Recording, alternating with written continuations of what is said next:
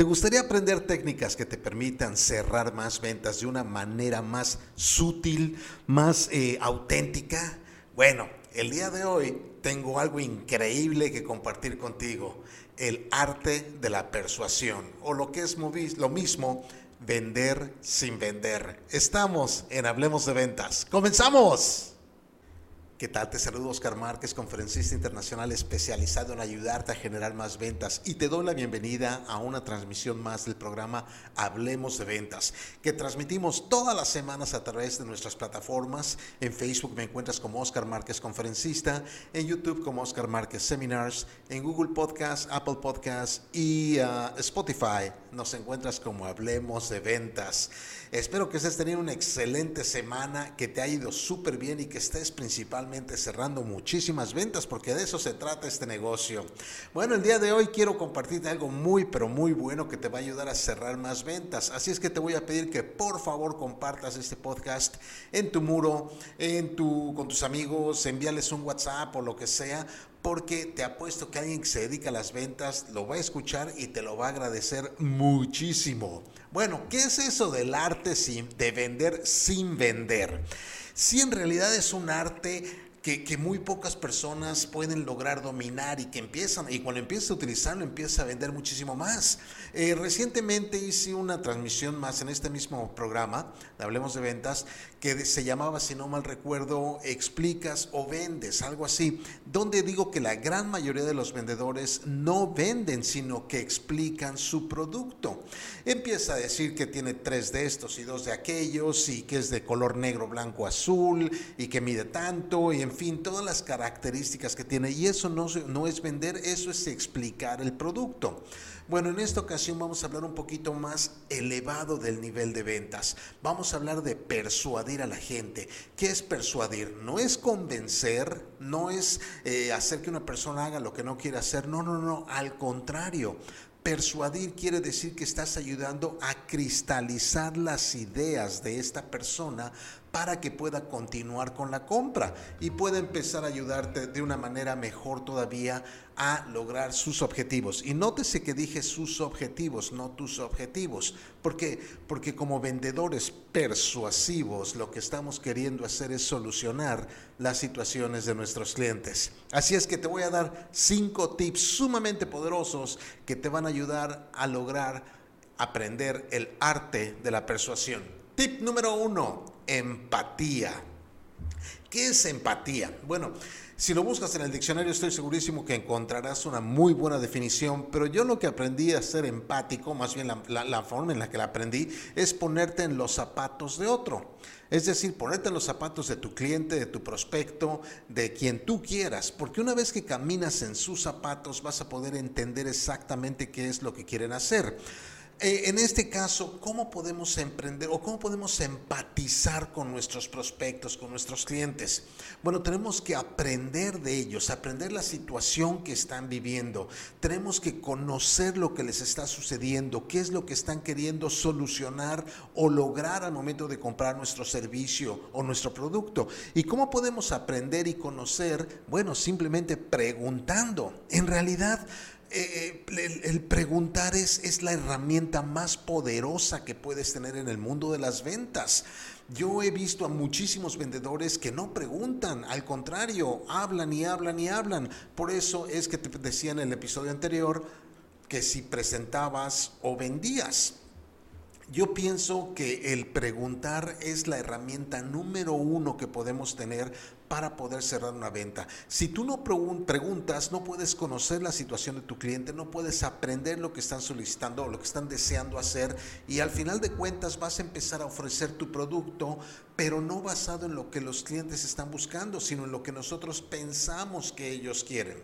Sin embargo, si empezamos a preguntar, vamos a poder lograr muchísimas cosas porque vamos a a entender exactamente qué está sucediendo con el cliente en ese momento o qué piensa que puede suceder y por ende vamos a poder ayudarlos. Entonces empieza a preguntar, empieza a sentir qué es lo que quieren lograr, qué quieren alcanzar y ponte en sus zapatos, empieza a pensar como ellos, empieza a sentirte como ellos y de esa manera vas a poder empatizar, el cliente va a sentir que en realidad tienes un deseo eh, positivo de, ayudarlos a, a solucionar su problema y van a lograr confiar muchísimo más en ti. Al momento que confían más en ti, me lleva al punto número dos, al tip poderoso número dos. Construye relaciones sólidas. ¿A qué me refiero con que construyas relaciones sólidas? Bueno, un cliente puede ser dos cosas. Un cliente al que le vendemos un producto y hasta luego jamás lo volvemos a ver, o se puede convertir en una persona que vamos a, crear una relación más allá de la venta. Es decir, vamos a ser sus consejeros, vamos a ser sus, eh, tal vez no quieras decir la palabra amigos, aunque yo digo grandes amigos que son, fueron clientes al principio, ahora son muy buenos amigos míos, pero vas a poder lograr una relación superior, mucho más allá de la venta que hemos tenido. Cuando nosotros conectamos con los clientes al principio y logramos hacer la venta, es una gran ventaja. Sin embargo, en el momento en que las personas terminamos la transacción, muchos de nosotros nos alejamos de los clientes y seguimos con el que sigue y el que sigue y el que sigue. Sin embargo, cuando empezamos a construir esas relaciones sólidas con los clientes, podemos lograr muchísimo más. ¿Por qué? Porque una relación sólida va a generar confianza, va a generar una relación a largo plazo. Es decir, cuanto más confianza te tienen, más se acuerdan de ti, por lo tanto, más referidos te van a dar o inclusive cuando vuelvan a necesitar el producto o servicio que estás ofreciendo, puedan volver a hacer otra segunda venta, puede ser o tercera o cuarta venta. Entonces tienes que construir relaciones sólidas. ¿Cómo construyes relaciones sólidas? Simplemente siendo tú, siendo una persona genuina, genuino, eh, no poniendo tus intereses por delante de los clientes, siendo la persona que los ayuda a solucionar sus problemas y que cuando ellos te necesitan saben que pueden contar contigo. Tip poderoso número 3 historias que venden. Storytelling, le dicen muchas personas. Tenemos que aprender a contar historias al momento de hacer nuestra presentación.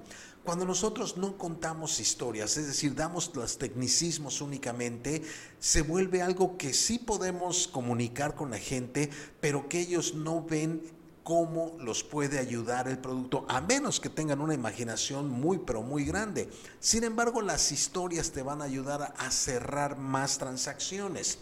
Eh, yo utilizo una fórmula de tres pasos cuando estoy hablando con mi cliente que habla de, las cosas que pueden pasar o que le pasaron a una persona, cómo lo ayudé y le doy una opción al final. Déjame darte un ejemplo. Vamos a decir que estoy con una persona que le quiero, eh, vamos a, quiero venderle, no sé qué será, eh, un ah, pues déjame, pues, una propiedad, un bien raíz, vamos a decir, sé que ese programa lo escuchan gentes que no únicamente son de bienes raíces, pero adecúalo a tu negocio. Se me hace más fácil ahorita pensarlo en bienes raíces. Eh, pero por ejemplo, ah, ya sé lo que te puedo decir. Vamos a decir que te quiero vender un curso de ventas. Exactamente eso. Entonces, hay competencia, hay muchísimos conferencistas, capacitadores, muchos muy profesionales y con mucha experiencia, otros con poca experiencia y no tan profesional, pero que están haciendo sus pininos. Entonces tú no sabes exactamente con cuál ir. ¿Por qué? Porque uno te cobra más que el otro. Bueno, tengo que contarte una historia para que puedas optar por confiar en mí. Entonces vamos a decir que te estoy diciendo de mi curso, te estoy hablando de lo que podemos hacer y en ese momento te digo, recuerdo perfectamente bien hace varios años conocí una persona, eh, Hugo Morales, por decir un nombre, eh, y tenía una situación parecida a la tuya él estaba confundido con que contratar a una persona que le cobrara más o, o, asistir a otro curso donde era mucho más económico. Y lo que empezamos a ver es exactamente qué es lo que Hugo quería aprender. Es decir, estoy buscando el problema. Cuando nos dimos cuenta que lo que Hugo quería aprender no eran técnicas de venta, sino principalmente cómo aprender a construir una relación más sólida con su cliente, ya encontré el problema, ahora le voy a dar la solución. Lo que hicimos fue empezar, lo que empecé a hacer, mejor dicho, es empezar a enfocarme a decirle a Hugo qué es lo que iba a aprender que le permitiría ayudarle a construir mejores eh, relaciones para poder tener mejores referidos. Ahora le voy a dar una opción.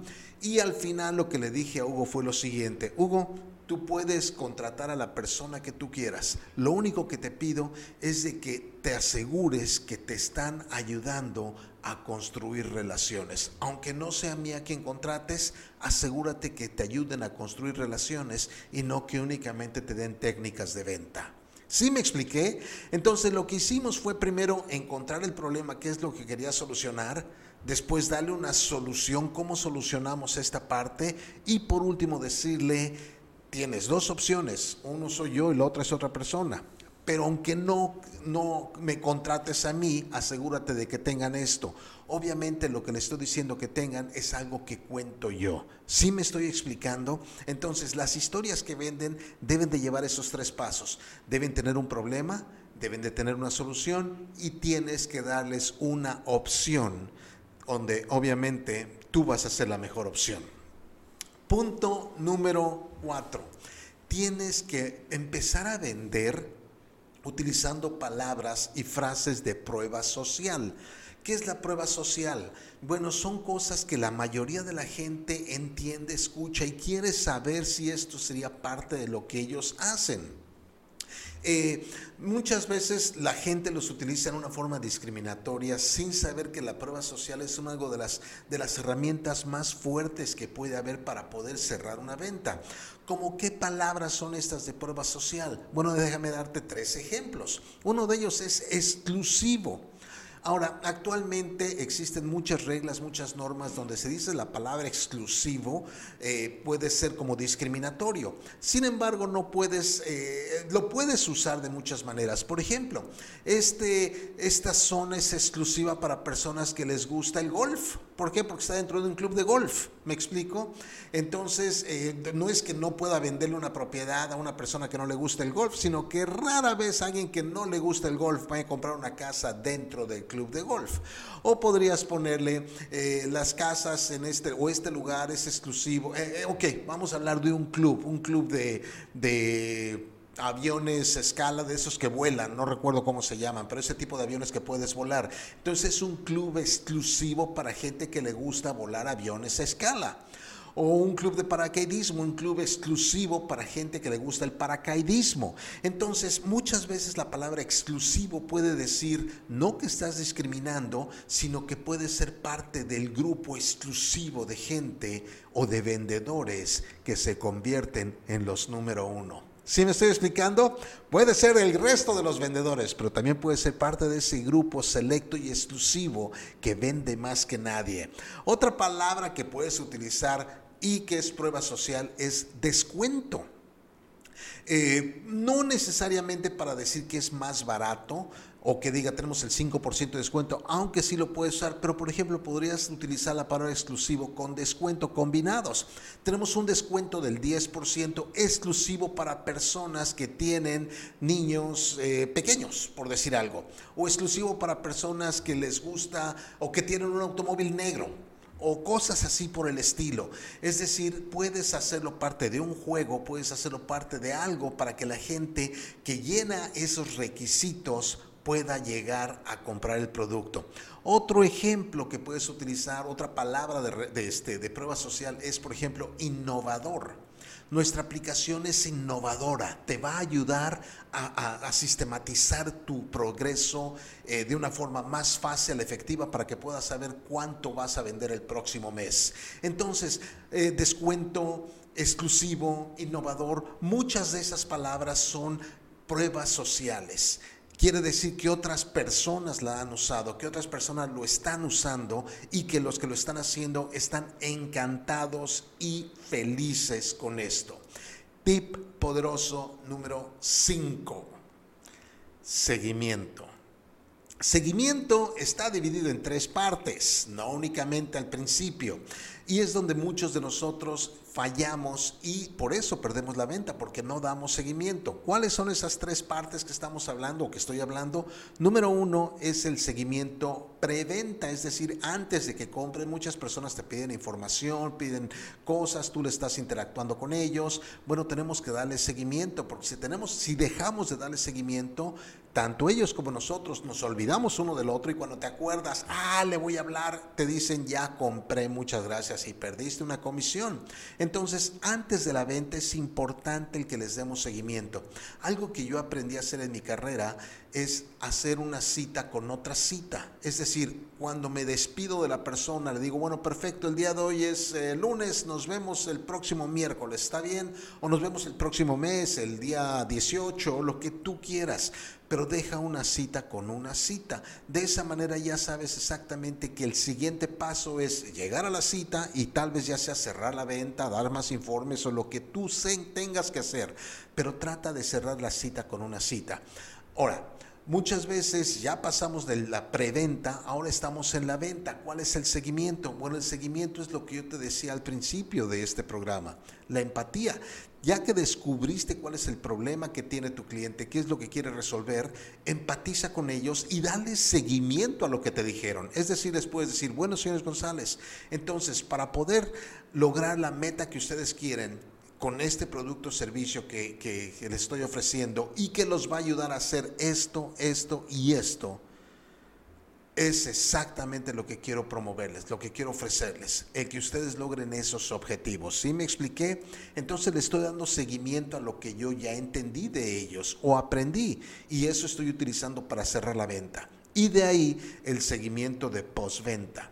Muchas veces cuando terminamos la venta cerramos firmamos, cobramos y nos olvidamos del cliente. No estamos construyendo relaciones sólidas, simplemente seguimos al próximo, pero si empieza a darle un seguimiento postventa, que puede ser mensajes de WhatsApp, puede ser un correo electrónico cada mes, cada dos semanas, depende de lo que estés usando en, tecnología. Puedes conseguir un autoresponder que cada dos semanas le manda información a tu cliente que sea valiosa, que sea útil. No únicamente le estés vendiendo, mandando mensajes o comerciales de tu producto, sino algo que ellos valoren y aprecien pero no se van a olvidar de tu nombre. Ese es el objetivo del seguimiento de postventa. Y espero te hayan gustado estas cinco, estos cinco tips poderosos del arte de persuadir, vender sin vender. Nos vemos la próxima semana en Hablemos de Ventas. Que te vaya súper bien, que vendas mucho. Mi nombre es Oscar Márquez y que Dios te bendiga. Hasta luego.